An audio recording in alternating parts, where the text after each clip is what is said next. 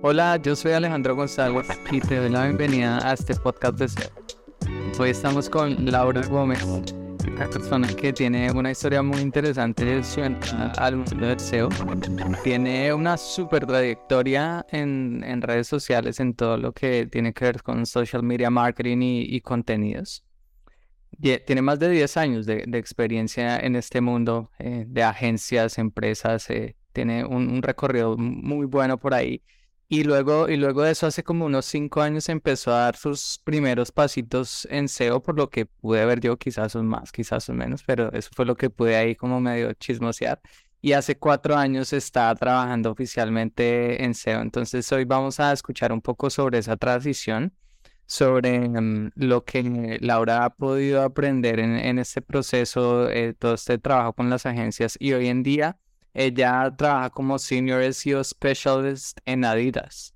Entonces, llevar el SEO de una marca de este calibre, eh, yo, yo lo he conocido y sé que es un gran trabajo y, lleva mucho aprendizaje. Entonces, bueno, pues eh, bienvenida Laura, qué gusto tenerte acá en el podcast.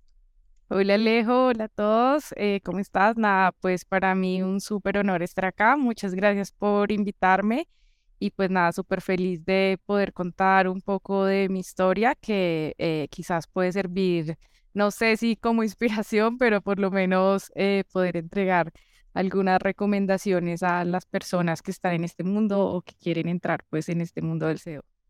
Sí, seguro vamos, vamos a aprender mucho hoy de lo que no se puede aprender en los cursos. Eh, entonces, cuéntanos cómo, cómo fue esa transición. tú venías trabajando en, en social media, contenidos, y, em, y que, te lleva a empezar a entrar al mundo del SEO?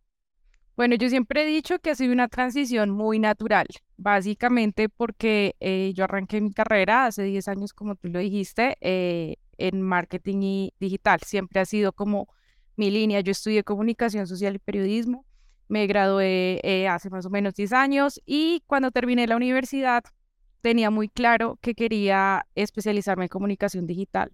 Digamos que en ese entonces eh, estaba apenas arrancando todo ese cuento aquí en Colombia y en general en Latinoamérica. Entonces, eh, como para dar un, poquito de, contexto de lo que estaba pasando en ese momento, acá no existía absolutamente nada, eh, por ejemplo, de cursos donde tú pudieras estudiar o en las universidades. En mi universidad vi muy poco, casi nada de comunicación digital. Entonces, eh, lo primero que yo quise hacer cuando terminé la U fue irme a estudiar inglés.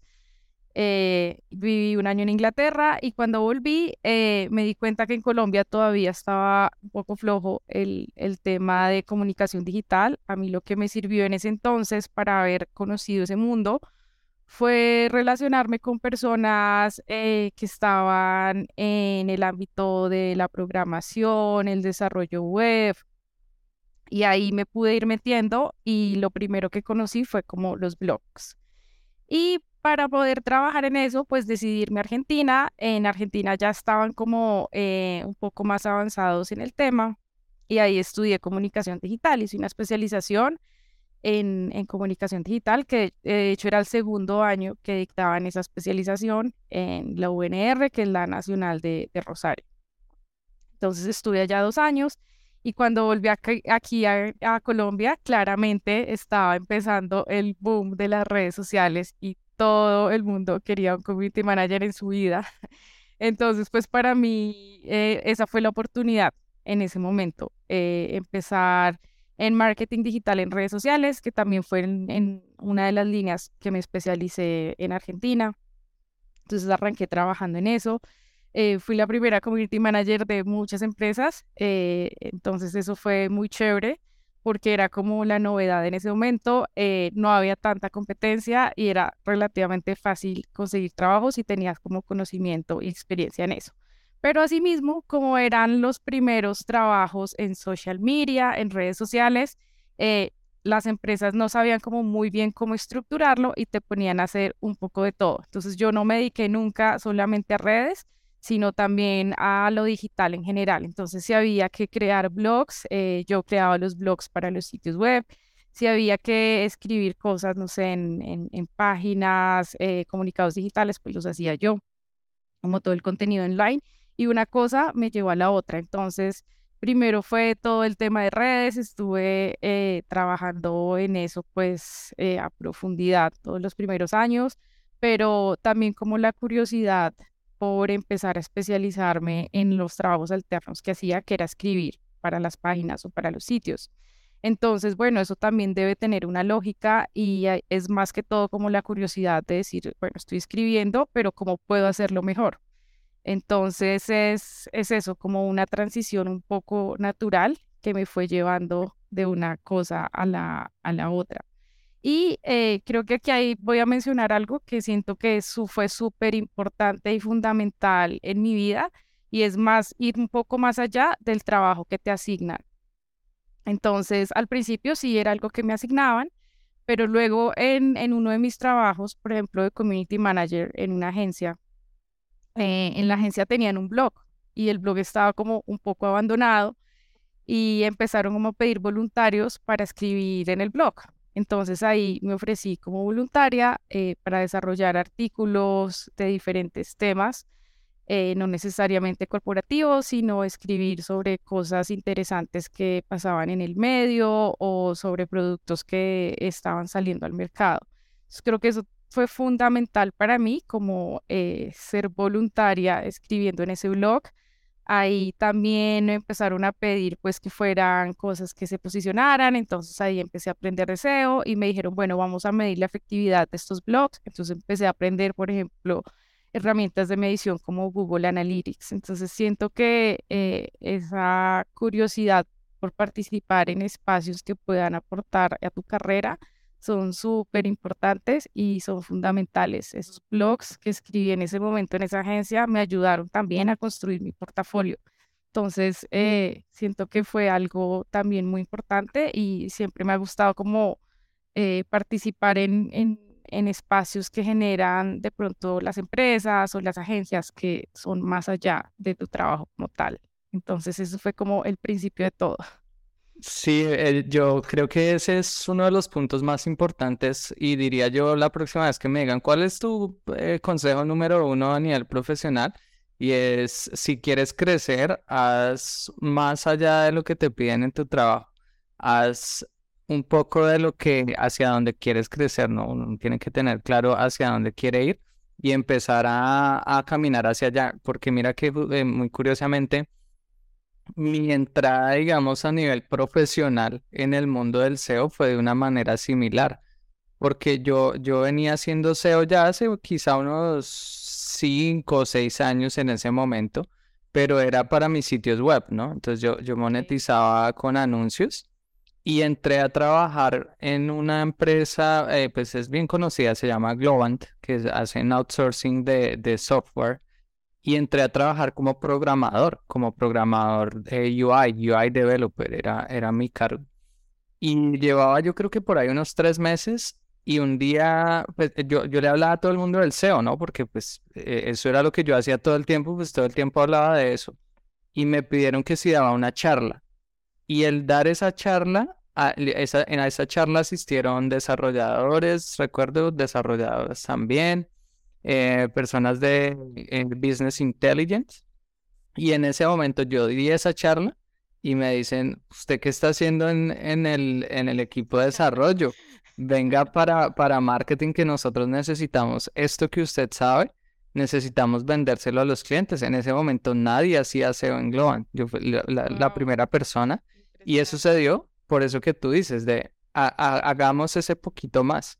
Ahorita, ahorita en Platzi también estoy en proceso de, desarrollo, digamos, también de crecimiento profesional y, y, todo se orienta hacia qué hacemos más allá de lo que nos ponen a hacer en el día a día. Sí, totalmente. Bueno, entonces ahí, eh, dale, dale. No, no, no, que ahí, ahí me parece eh, súper interesante esa historia y no, simplemente quería eh, añadir que precisamente eh, con lo, lo, que mencionas eh, de Platzi también me acuerdo que una de las cosas que siento que me ayudó a, a, a, entrar a participar a Platzi como profe Platzi, aunque soy, fui profe pues de la escuela de marketing, no es SEO, en, fui profe de WhatsApp Business, eh, fue también precisamente creo que uno de estos blogs que yo escribí en, en, ese momento era sobre WhatsApp Business. Recién lo estaban lanzando, que no había llegado pues el producto al mercado eh, totalmente. Pero entonces eh, escribí un artículo sobre eso eh, para ese blog, lo puse en LinkedIn y ahí mucha gente me encontró en, entre esos, creo que fue de Platzi, como porque en ese entonces tampoco había como personas expertas en ese tema todavía. Entonces, eh, creo que esas cosas que son súper importantes y, y, nos ayudan pues como a dar una visibilidad. A veces nosotros ni siquiera vemos el potencial, como tú lo decías, pero otras personas de afuera sí lo pueden ver. Entonces, así hay personas que pueden estar buscando eso que tú estás ofreciendo, que ni siquiera sabes que lo estás ofreciendo. Entonces, muy importante eso de generar vitrinas de visibilidad. Sí, exacto. Yo, yo iba a decir justamente algo, algo similar y es hay que mostrarse, ¿no? En un punto hay que mostrarse porque, como dicen vulgarmente en Colombia, el que no muestra no vende, ¿no? Entonces, si uno no está mostrando lo que uno tiene, es difícil de que lo encuentren. Bueno, Lau, ¿y em, en qué momento es, sucede la transición? ¿En qué momento ya, ya pasas a, a trabajar puramente en SEO? Bueno, esto es como un momento de mi vida, digamos, muy específico, que creo que eh, es precisamente también esa transición eh, y esa como revolución, por decirlo así, del social media. Y, y, si bien, como te decía, pues que hace 10 años no hubiera absolutamente nada, nadie tenía ni idea qué era, pero en dos o tres años se volvió una locura entonces, así mismo pasó como siento yo en mi experiencia que lo viví como esas personas eh, muy nativas en, el, en el mundo digital o en esto de empezar a trabajar en el mundo digital, que pasó de un 0 a un 100 en dos segundos. Entonces pasó de nadie sabe qué es esto a todos ya tienen un community manager, un equipo, ya conformaron esto y de repente en dos o tres años la industria cambió totalmente.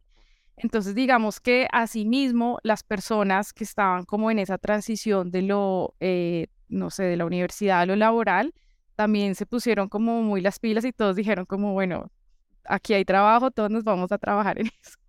Entonces pasó a, a una oferta y demanda impresionante, ¿no? Sobre todo la, la demanda de esos puestos que además aplicaban para un montón de carreras profesionales. Entonces, sí, puede que yo fuera comunicadora social, entonces, no sé, todos los comunicadores sociales, pero así no todos los diseñadores gráficos también están en capacidad de hacerlo, o todos los publicistas también, eh, como 10 carreras, era, o realmente cualquier carrera, ¿sabes? Porque esto no es más de lo que te enseñan en la universidad, sino de otras habilidades que aprendes.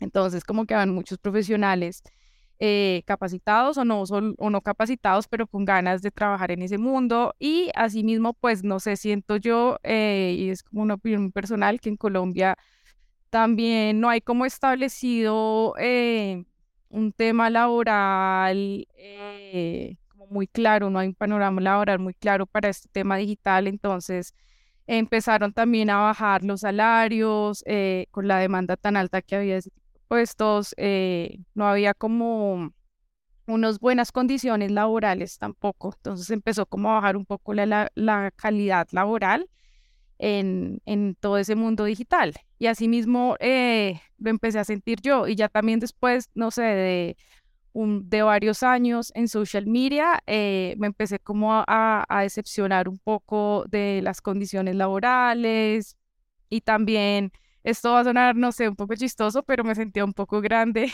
para ser community manager. No sé, tenía 25 años y como, ya estoy muy grande para ser community manager.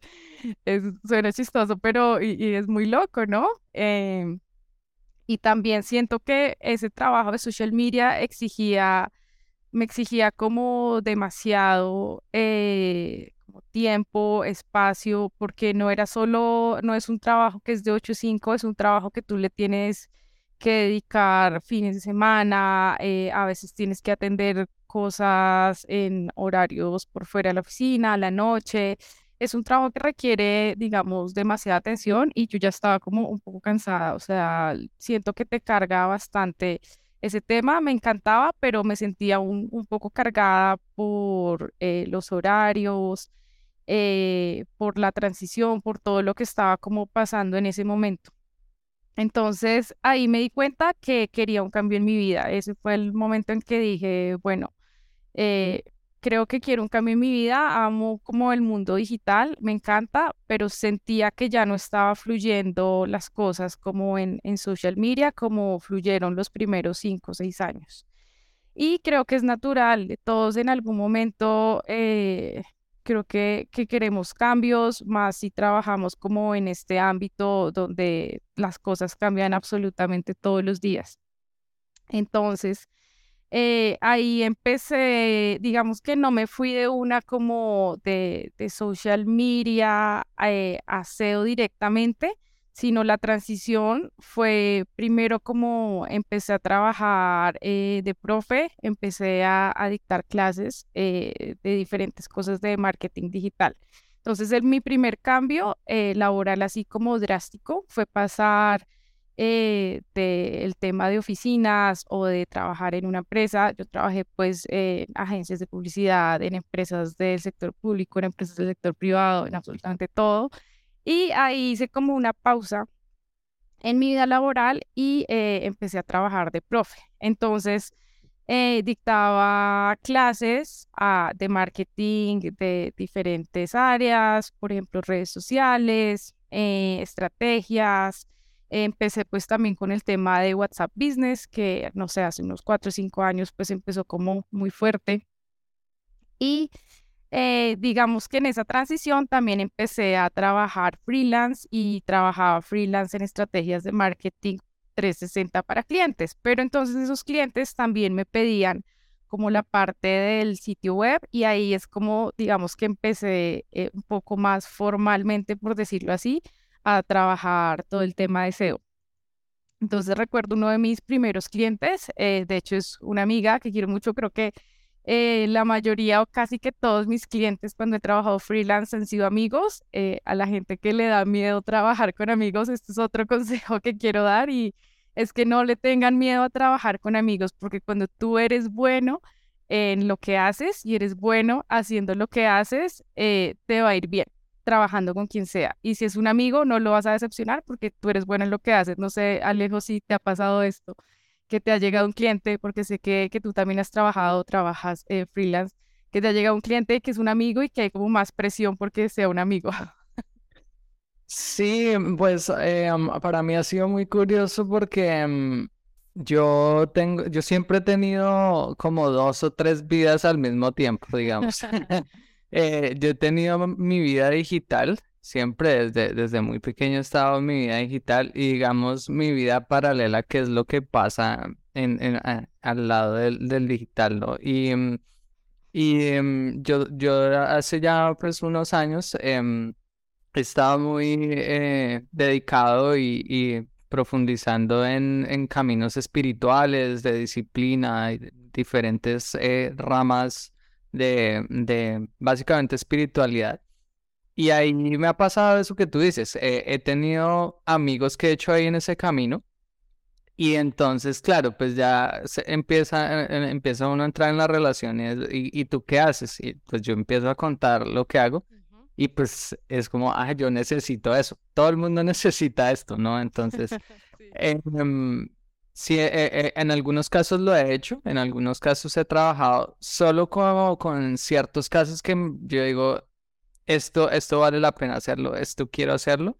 Y, y, lo que yo he hecho, la verdad, ahí es que lo he visto más como un servicio que como un trabajo. O sea, si bien, si bien en, en la mayoría de casos he cobrado, no lo hago solo por el hecho de, eh, de el negocio sino porque, porque quería ayudar, porque, porque quería ayudar. Y yo creo que eso es un, una, una, un buen cambio que uno puede hacer cuando uno está haciendo freelance.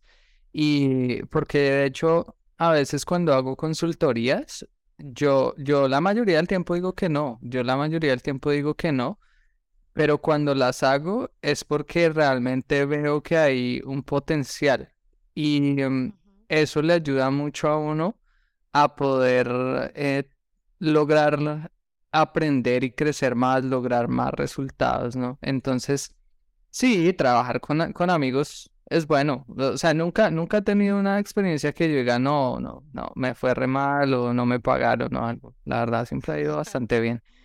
Sí, exacto. Siento que también es como que uno se puede sentir presionado porque no quiere como decepcionar eh, al, al amigo, a esa persona cercana, pero como tú dices, si ves que es un proyecto interesante, eh, pues yo creo que, y si uno se siente en la capacidad de hacerlo, yo creo que no, no hay manera de fallar. Entonces, generalmente sí son las personas que te van a buscar porque es como tú dices, saben, saben lo que tú estás haciendo, en lo que estás metido y te dicen, yo necesito eso.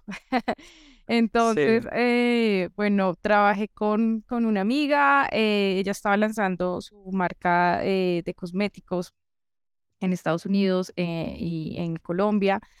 Entonces trabajamos como dos años y eh, hice como toda la parte de estrategia de redes, pero me metí también en toda la parte de SEO, desarrollando pues eh, los contenidos de su sitio web, el blog de su sitio web y pues todo el tema de posicionamiento, porque aquí pasaba algo eh, muy curioso y es que ella tenía como una persona con el mismo nombre en, en España.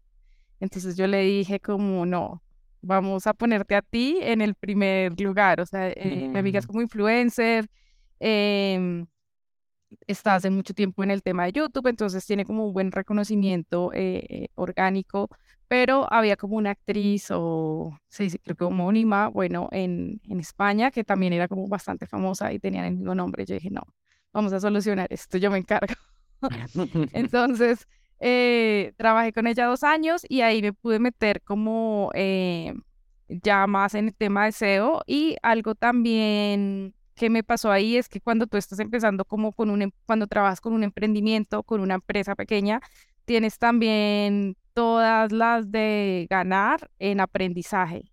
Entonces ahí me tocó hacer de todo, o sea, me tocó bueno, posicionamiento desde cero, creación de contenidos, eh, keyword research, eh, como te decía, posicionar cuando tienes como una competencia fuerte y hasta una migración me tocó hacer. Entonces ahí es como cuando te toca o te toca aprender de todo y eso fue como una gran posibilidad de aprender. Además como que no había presión, ni nada. Obviamente la presión era más eh, mía, era una presión personal por dar, por dar buenos resultados y pues por generar buenos resultados con mi cliente. Pero esa fue como mi primera eh, entrada, por decirlo así. Ya después de eso, eh, yo quise volver como al mundo laboral de empresas y agencias, básicamente porque siento que también es es un poco complicado trabajar freelance aquí en Colombia. Yo admiro profundamente a los que trabajan freelance, a los que tienen startups, porque los temas, más que todo a nivel como administrativo, de impuestos, todas esas cosas son una locura. Y aquí en Colombia no hay como, siento que no hay tampoco como un esquema bien definido a nivel administrativo para que tú puedas ser un freelance estable, como que hay muchas cosas que se ponen en contra entonces yo digamos que por más que todo eh, paz mental quería como volver a, un trabajo, pero me establecí a mí misma como ciertas condiciones, ya no eh, para tener digamos como la calidad de vida que yo quería tener. Y no solo eso, sino para crecer también profesionalmente necesitaba cambiar mi carrera. Entonces ya no, no iba a volver pues al ajetreo y a la volteadera de social media, que es hermoso, me encanta, pero siento que ya había como superado esa etapa y necesitaba también crecer profesionalmente, cambiar mi carrera, eh, proyectarme, amaba pues el, el, mundo digital y pues ahí tomé la decisión de, SEO, dije pues si ya empecé a hacer esto, eh, quiero enfocarme en SEO, siempre, siempre me había gustado, siempre estuve escribiendo para blogs, siempre estuve como eh, curioseando, cacharreando me encantaba, pero sentía que necesitaba eh, estar inmersa en ese mundo y no sé, como que llegó a mí, eh, como siempre lo he dicho de manera muy natural, y dije, esto es lo que quiero hacer. Entonces, em, ahí decidí cómo empezar a aplicar en, en agencias, sobre todo porque siento que las agencias son una buena escuela y, son como una buena manera de empezar cuando quieres empezar como a desarrollar algo. Todo el mundo que trabaja en esto sabe que el, que entra a una agencia aprende o aprende y desarrolla pues una buena experiencia. Si también uno tiene la posibilidad de entrar de una a una empresa eh, que no sea agencia, sino directamente cliente, también genial, pero pues te voy a contar por qué para mí fue muy valioso empezar en una agencia de publicidad. Entonces, bueno, aplicando, eh, apliqué Ariadna y eh, de hecho creo que yo había aplicado Ariadna a otra cosa, eh, me parece que era como un social strategy, bueno, no me acuerdo bien, y en Ariadna me dijeron como, mira, es que tenemos también como otra vacante que es SEO, y yo dije, sí, o sea, súper de una.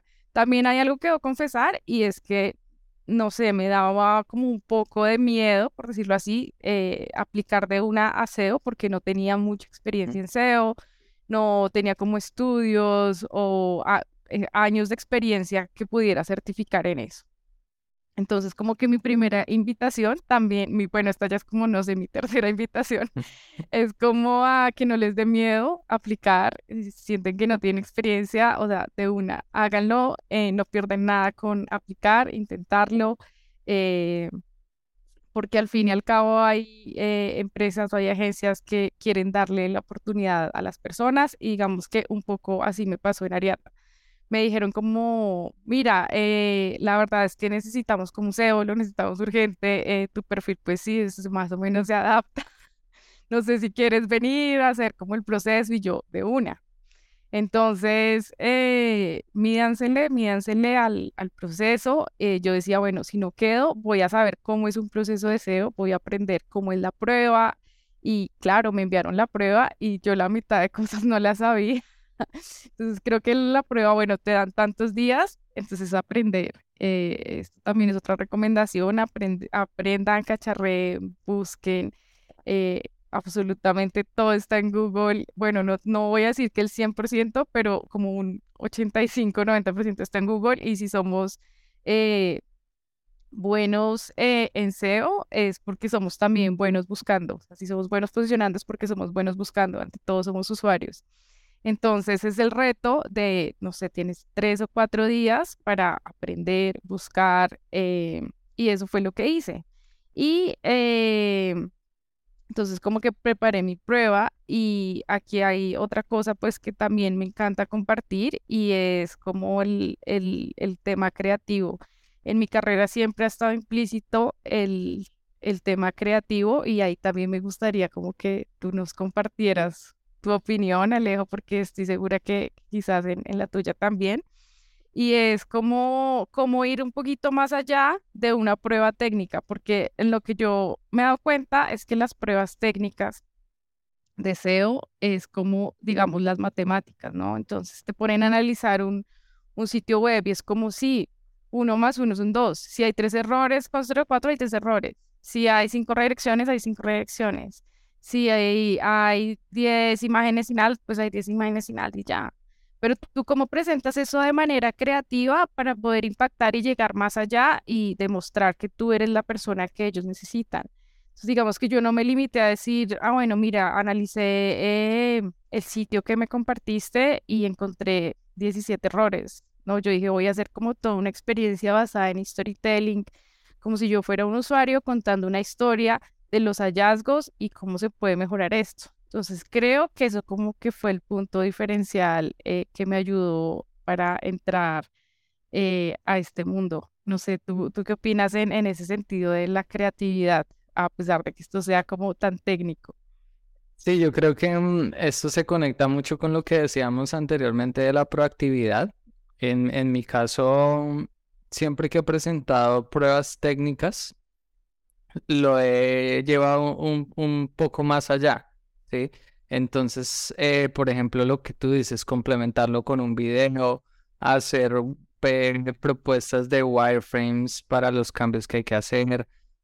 por ejemplo, algo que, que recomendaría mucho que, que hagan es no solamente presentar, hay 50 imágenes así, hay 15 títulos así, sino cuál es la, priorización de eso, qué es más urgente de arreglar y cuál es el impacto que eso va a generar y por qué. ¿sí? entonces, definitivamente mm, encontrar la, propia forma, eh, desarrollar esa forma única de cómo muestro esto, definitivamente es, una, es un diferenciador porque mm, al final de cuentas, por ejemplo, cuando yo estoy contratando, yo no pido ningún formato. Es como, eh, esto es lo que tienes que hacer y, el formato es libre, ¿no? dando como ese espacio de creatividad.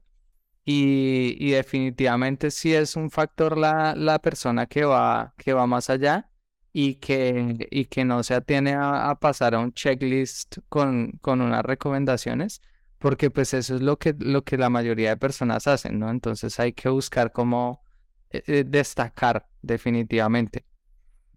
Que, quiero, quiero hacerte una, una pregunta, bueno, tengo varias preguntas de, de, todo esto que hemos estado hablando y quiero, em, ya que estamos hablando de esto de, de eh, aplicar a los empleos y demás, tú decías que, em, que el SEO es, es, una, es un perfil, una carrera que puede seguir cualquier persona, ¿no? Que haya estudiado diseño, ingeniería, comunicación, periodismo, whatever, todo, todo, todo sirve. ¿Cuáles son esas habilidades que tú ves que se necesitan para estar trabajando en SEO? Bueno, eh, yo creo que son como un conjunto de habilidades. Como tú, como tú decías, bueno, lo, lo mencioné, eh, cualquier persona puede desarrollar las habilidades. Lo más importante y lo principal es que te guste.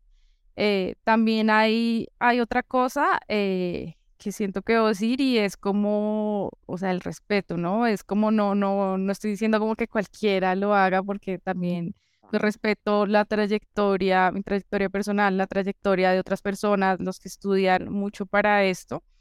Y, y más allá, como decir, no, es que cualquiera puede, eh, el punto es como que no, no siento que hay como un límite o algo que tengas que estudiar eh, en la universidad, ya esas cosas siento que, que están como un poquito pasadas de moda, sino más, va más allá las habilidades que puedes eh, desarrollar pero primero pues todo eh, se basa en lo que tú quieres hacer y en lo que te gusta.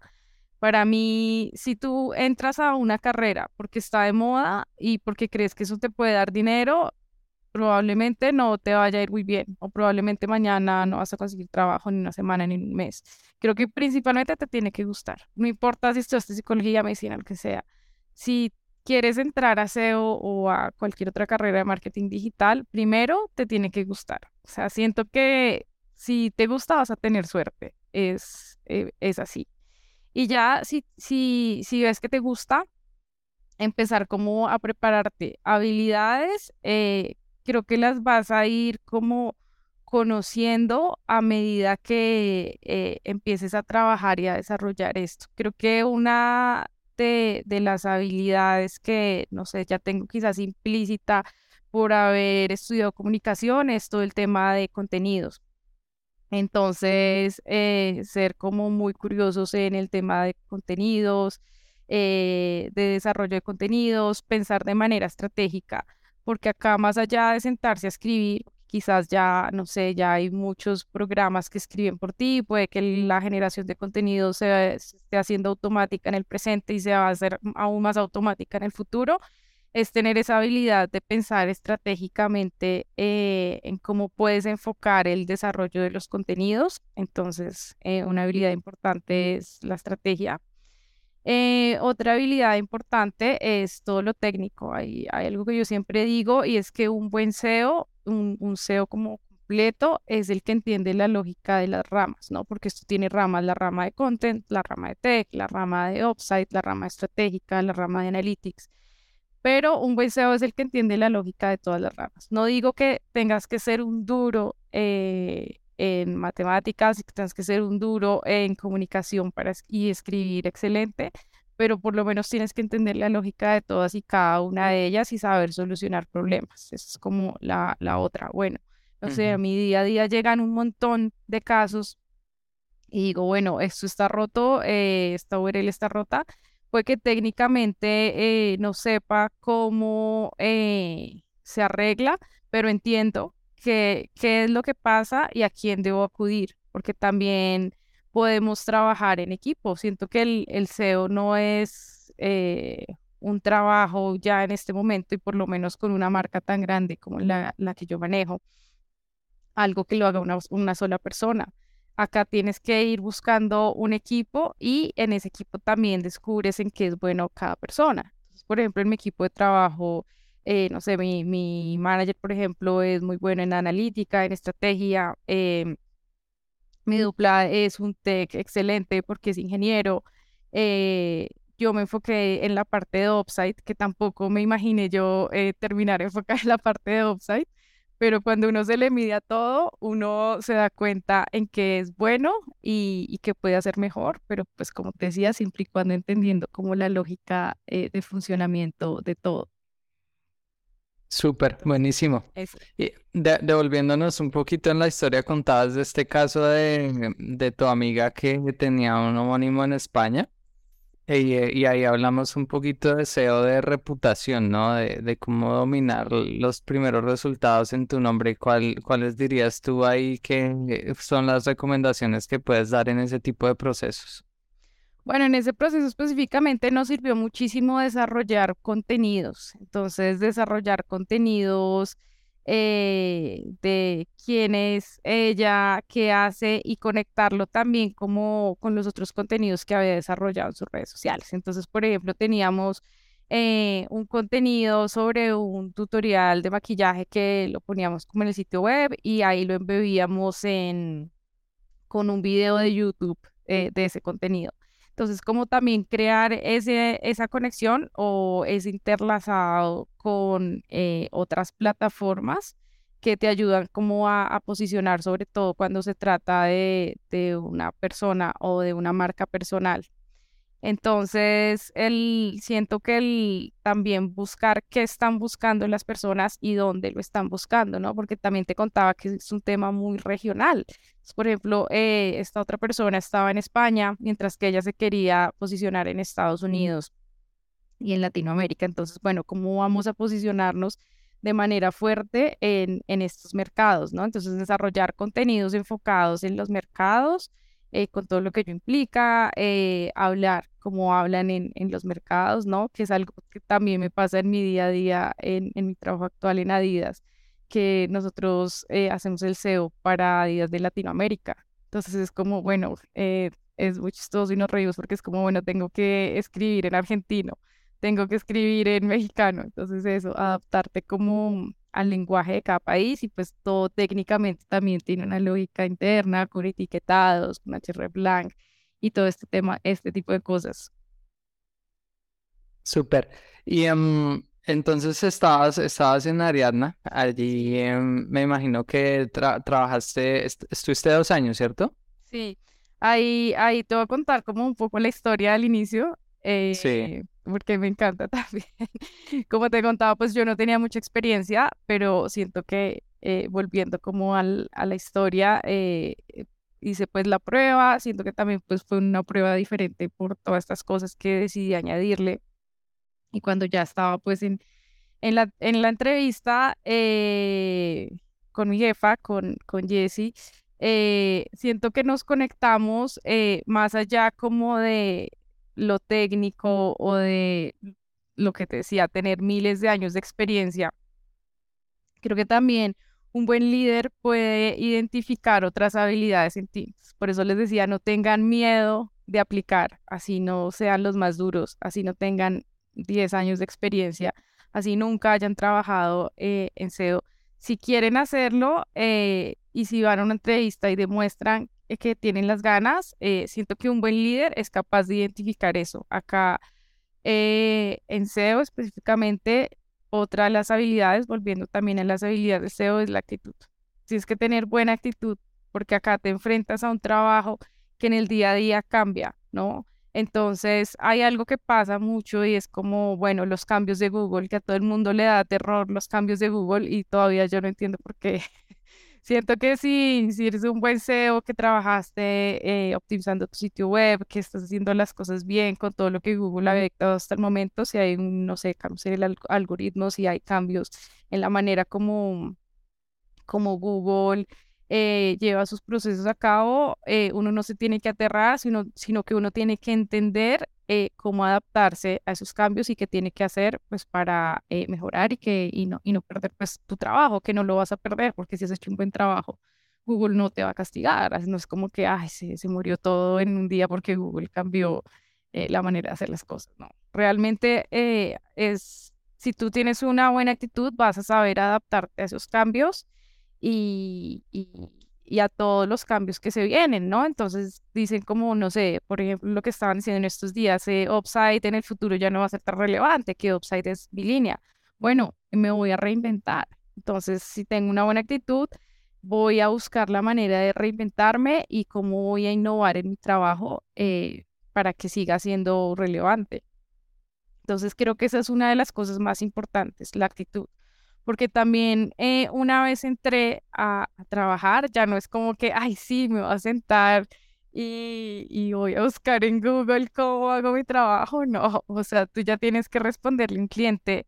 Eh, cuando entré a trabajar, mi cliente era la Universidad de los Andes, que es eh, un cliente que amo mucho y fue un cliente muy grande y muy importante al que pues teníamos que responderle, mejor dicho, muy bien, ¿no?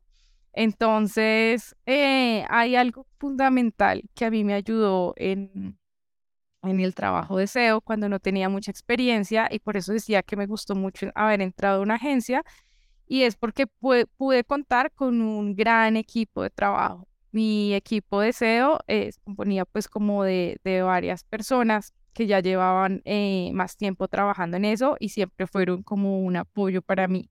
Entonces, si bien yo trabajaba in-house en la U, eh, yo podía ir como a la agencia en cualquier momento y reunirnos y hacemos como juntas de SEO. o sea, suena como ñoño, pero no, realmente, o, grupo de apoyo, eso suena también raro, pero realmente eran como espacios en los que tú podías preguntar, en que estaban dispuestos a apoyar. Esa es otra habilidad, yo creo, compartir lo que tú sabes, eh, compartir los conocimientos y como te decía, puede haber alguien muy duro en tech y puede haber alguien muy duro en content. Y yo creo que si uno se ayuda eh, y, comparte los conocimientos, puede ser uno una, un mejor SEO y ayudar a otros a que sean también mejores en su trabajo. Entonces, para mí fue fundamental, digamos, en ese momento haber entrado a agencia para poder eh, contar con, con ese grupo de, digamos, de, no quiero decir grupo de apoyo, sino como un grupo de trabajo de otras personas que, que me ayudaron con su experiencia, me ayudaban como a resolver problemas eh, grandes que afrontaban mi día a día laboral, porque yo llegué a encontrarme con un cliente inmenso, eh, donde básicamente mi principal función era migrar como 50 hechos web y me tenía que quedar bien migrado, o sea, yo no tenía como derecho a equivocarme, era como, bueno, tengo que hacer el trabajo y lo tengo que hacer bien. Y eh, entonces fue como unos primeros meses de muchísima disciplina, si uno lo puede lograr con muchísima disciplina, yo estudiaba absolutamente todos los días, todos, todos, todos los días estaba estudiando como por mi cuenta. Eh, Segundo, pues estaba consultando. Acá no, lo que te decía, sí puedes encontrar el 90% de los contenidos en Internet, pero lo que saben las personas y la experiencia que tienen, eso no lo encuentras en Internet. Hablando. Está en este podcast. Exacto. lo encuentras hablando con otros, preguntándole a otros que saben más. Entonces, siempre busquen como un grupo eh, de personas que estén trabajando en eso, que tengan experiencia y los invito también a que compartan sus cosas, a que no se guarden el conocimiento, sino que si saben algo, apoyen pues a los más juniors, a las personas que están aprendiendo. Entonces eso fue como eh, lo segundo que hice en mi trabajo. Eh, y tercero, pues eh, lo que te decía, no tener buena actitud, medírsela a todos. Si no tienes la respuesta de una, está bien, no, tampoco es llegar a inventar, sino buscarla em, preguntarle a otras personas o la encuentras estudiando o metiéndote y cacharreando. Cacharrear eh, es como eh, lo mejor que puede hacer un SEO. No sé si esto quizás lo vean otras personas que no sean de Colombia. Cacharrear es como meterte o en la herramienta o en el sitio web, mover, probar, buscar, intentar, eso es cacharrear. Entonces, eso, eso básicamente fue lo que me ayudó.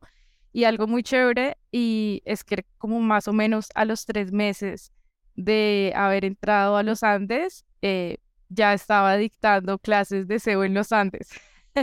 como unos grupos de funcionarios que se armaron eh, que querían entender qué era SEO, porque se iba a aplicar como también en sus negocios.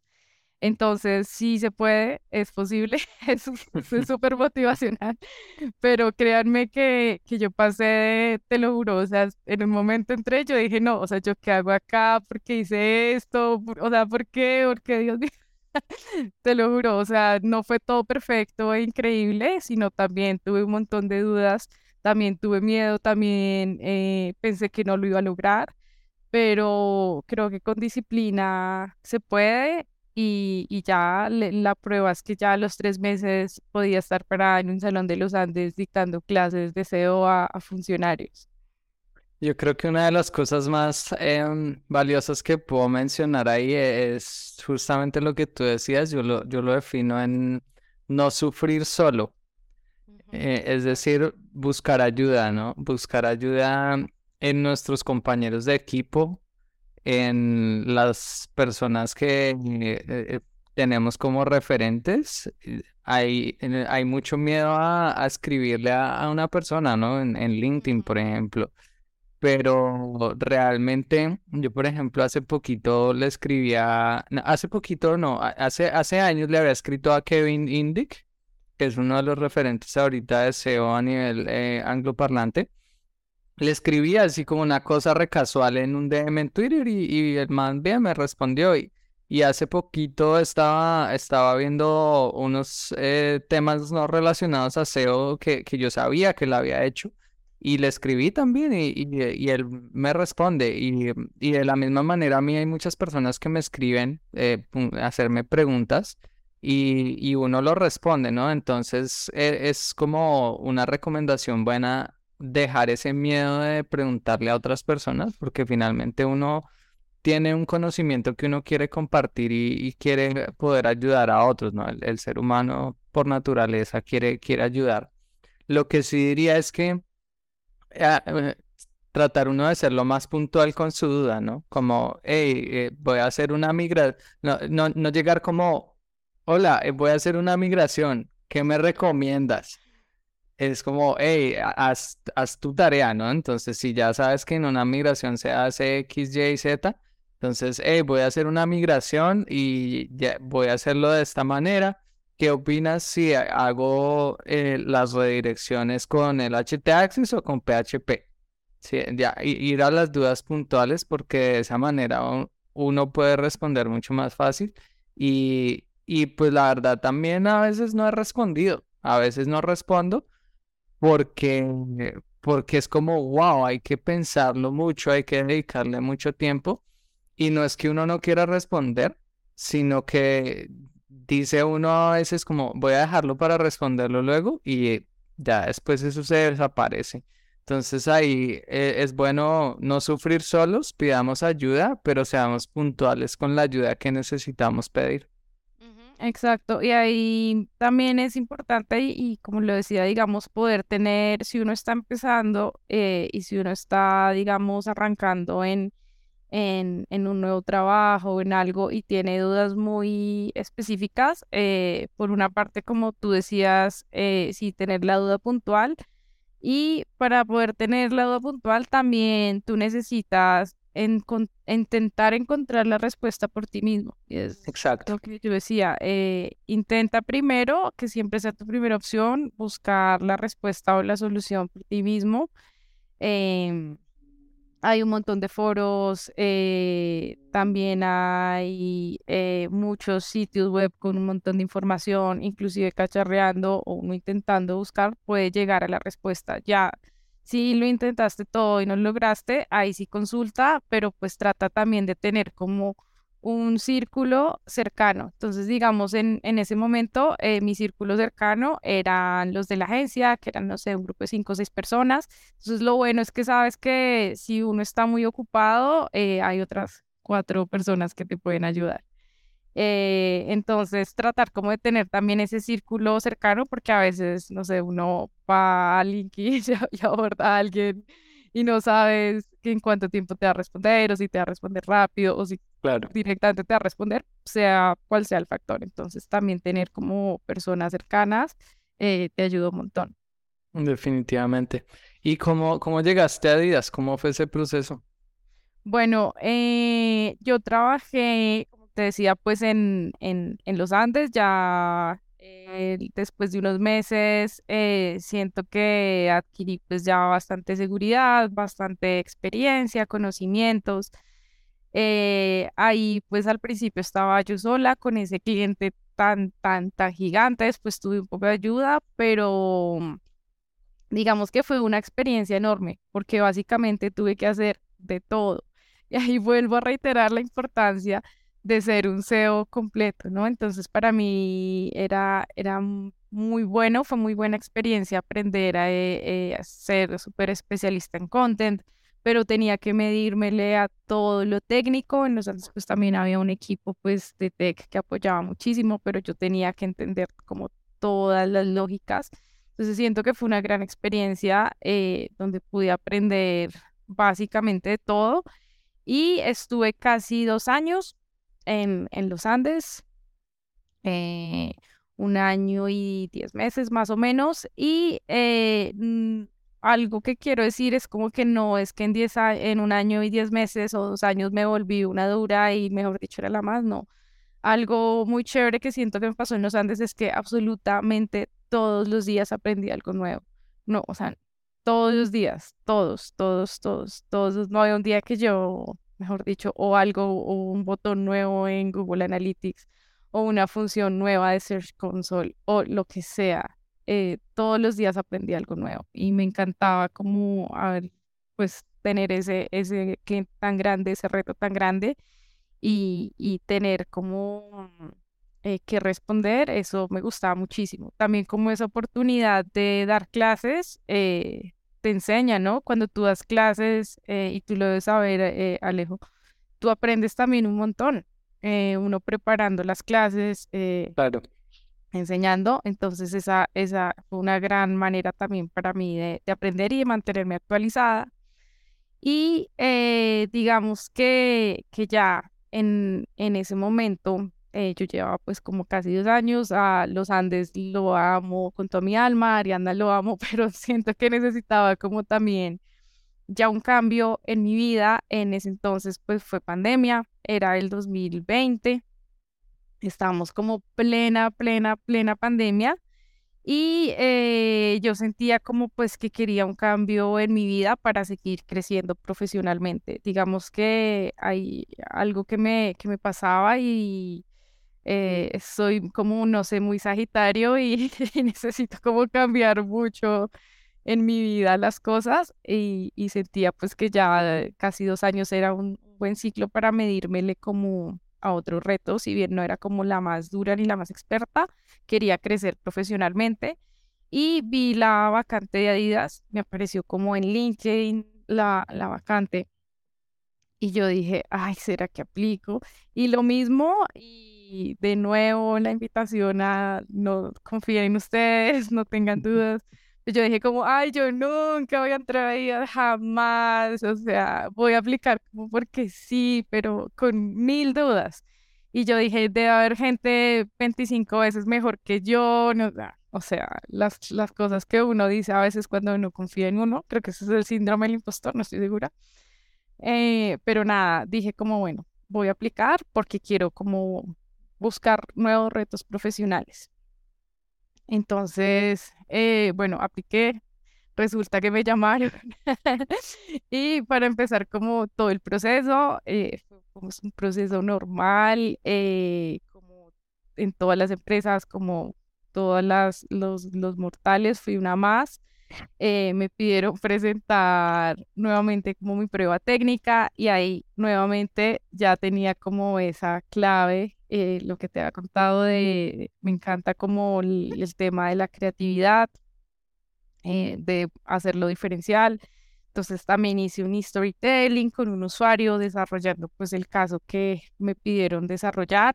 Aquí algo muy importante es conocer muy, muy bien a tu cliente.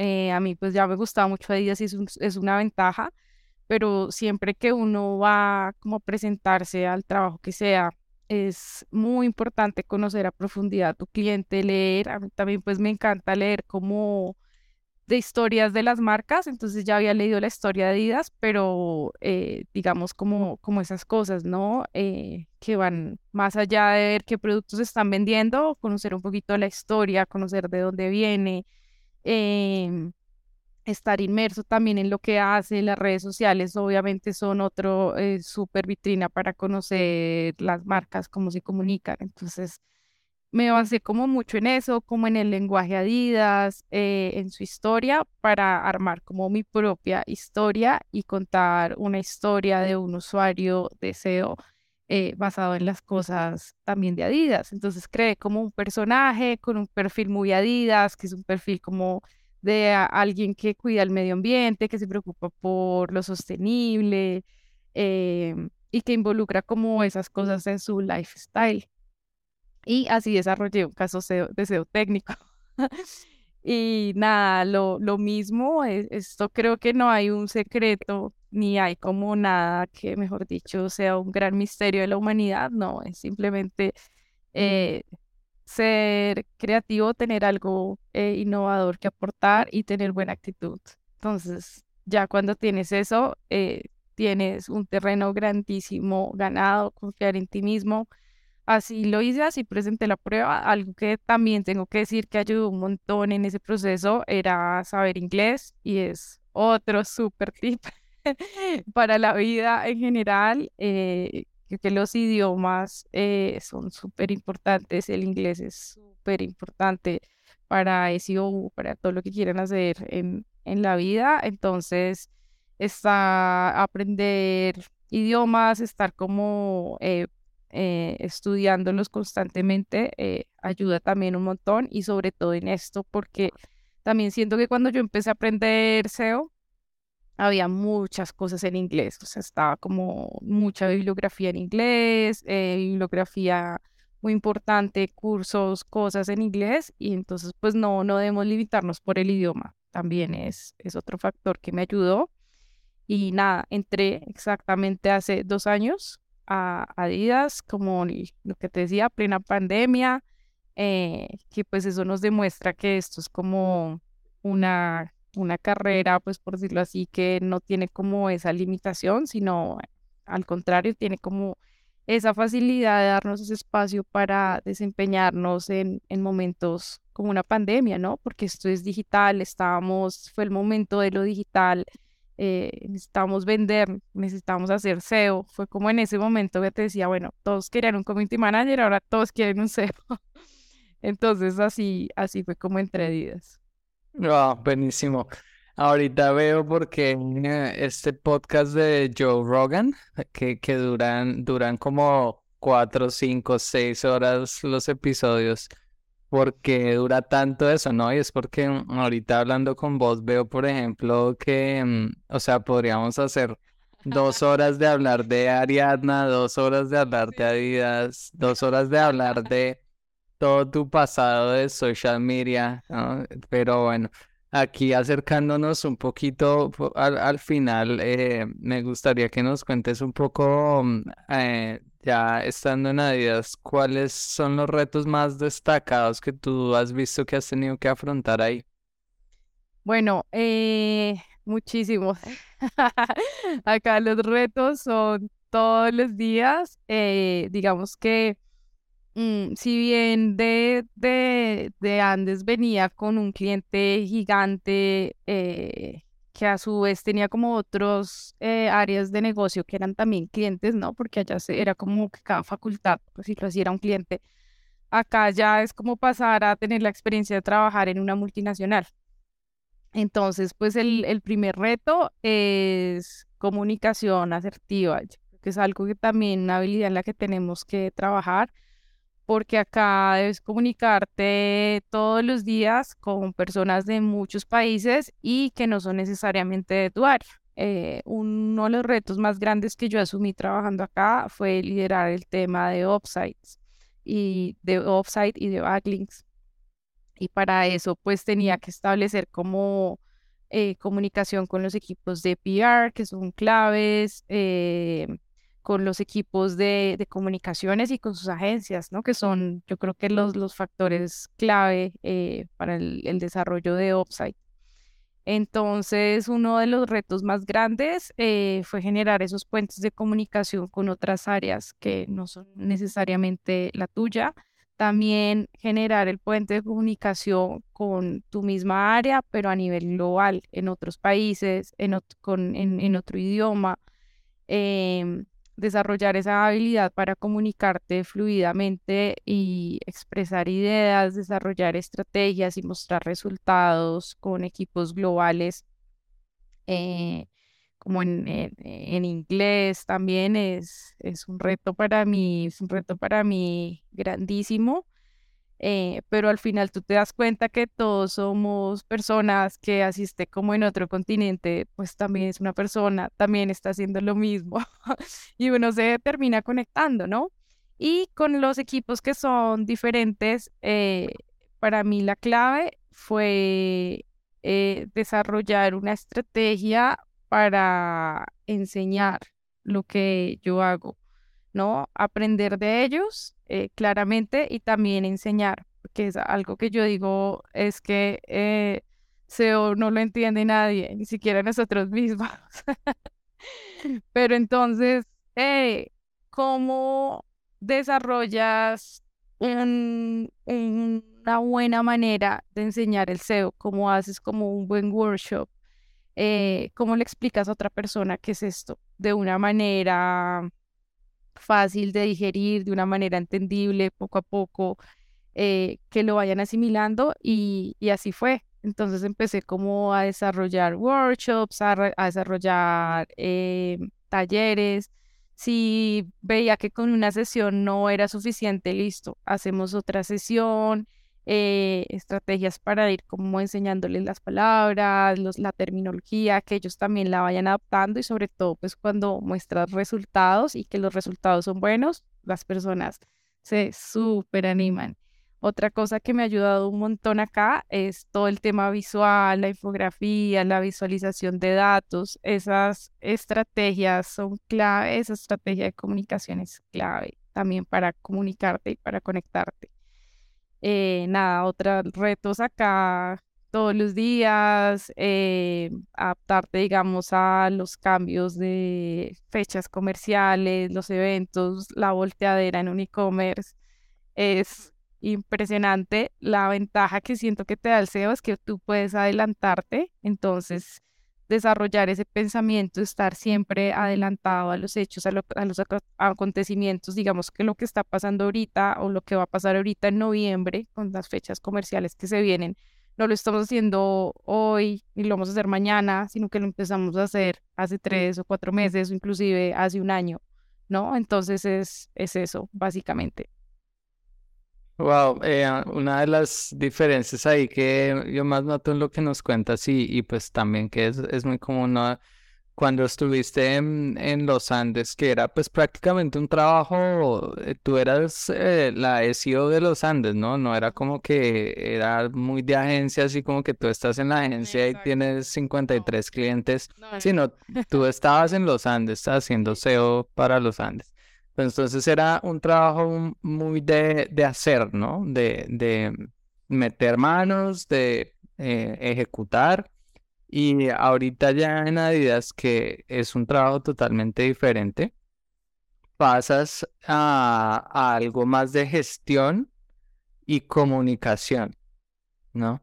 Entonces, Em, yo creo que esta es una, una de las cosas que más em, he estado últimamente buscando generar conciencia y es que hay mucha frustración en el mundo del SEO que porque las cosas no se implementan, porque las cosas no se hacen, pero es porque necesitamos, y, y esto también a mí me pasó, por supuesto, pero ya ahorita lo es diferente y es necesitamos cambiar la mentalidad de que las personas tienen que hacer lo que nosotros estamos diciendo que hay que hacer porque nosotros sabemos que es así, sino que tenemos que adaptar una mentalidad en donde logremos formar a las personas, educarlas, traerlas a, al barco, ni siquiera al nuestro, porque al final es, es, es el barco en, el que vamos en común.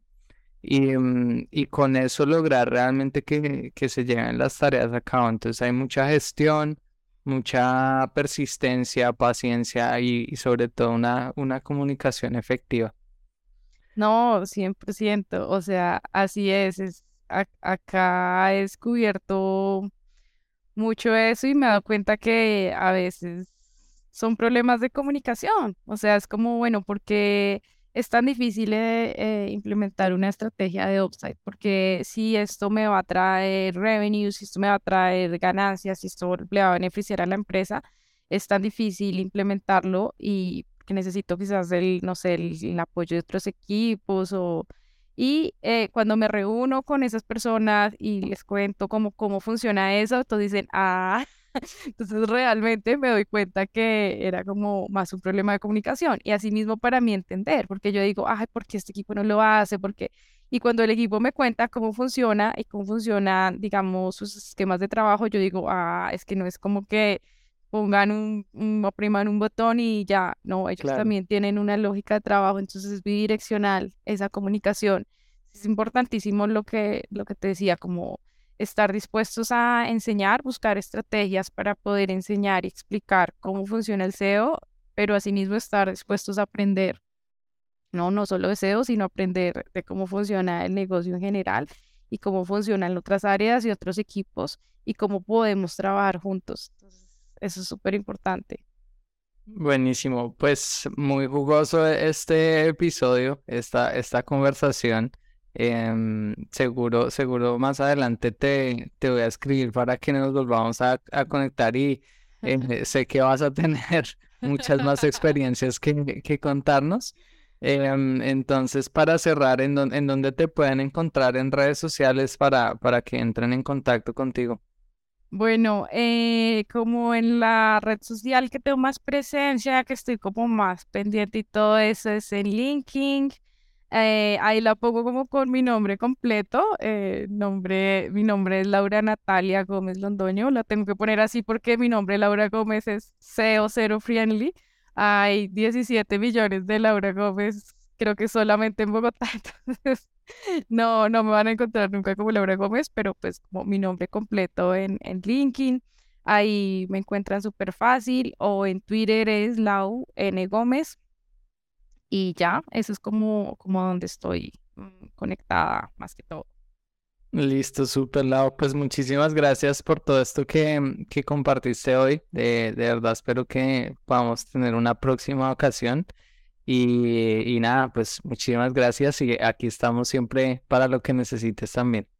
No, Alejo, genial. Gracias por el espacio, el espacio que siento que se extendió un poquito, eh, porque siento que habló un montón, pero quería compartir muchas cosas que, que son valiosas para mi vida y que han sido valiosas en mi carrera. Entonces, muchas gracias por esta oportunidad de poder contarlas, por darme el espacio y Sí, siento que también se quedaron muchas cosas por compartir, no solo de mi parte, sino un montón de cosas que te quiero preguntar, eh, que, que, sé que todos queremos saber. Eh, entonces, sí, ojalá podamos tener otro espacio. Muchas gracias. Podemos, podemos en una próxima hacer un, un, un tipo como al revés, ¿no? O sea, como bueno, este, este es el, el, el podcast de SEO, pero entonces ahora pregúntame todo lo que tú quieras. Bueno, la, pues eh, que, quede, que abierta esta invitación para una próxima. Eh, muchas gracias. Genial, Alejo. Muchas gracias a ti.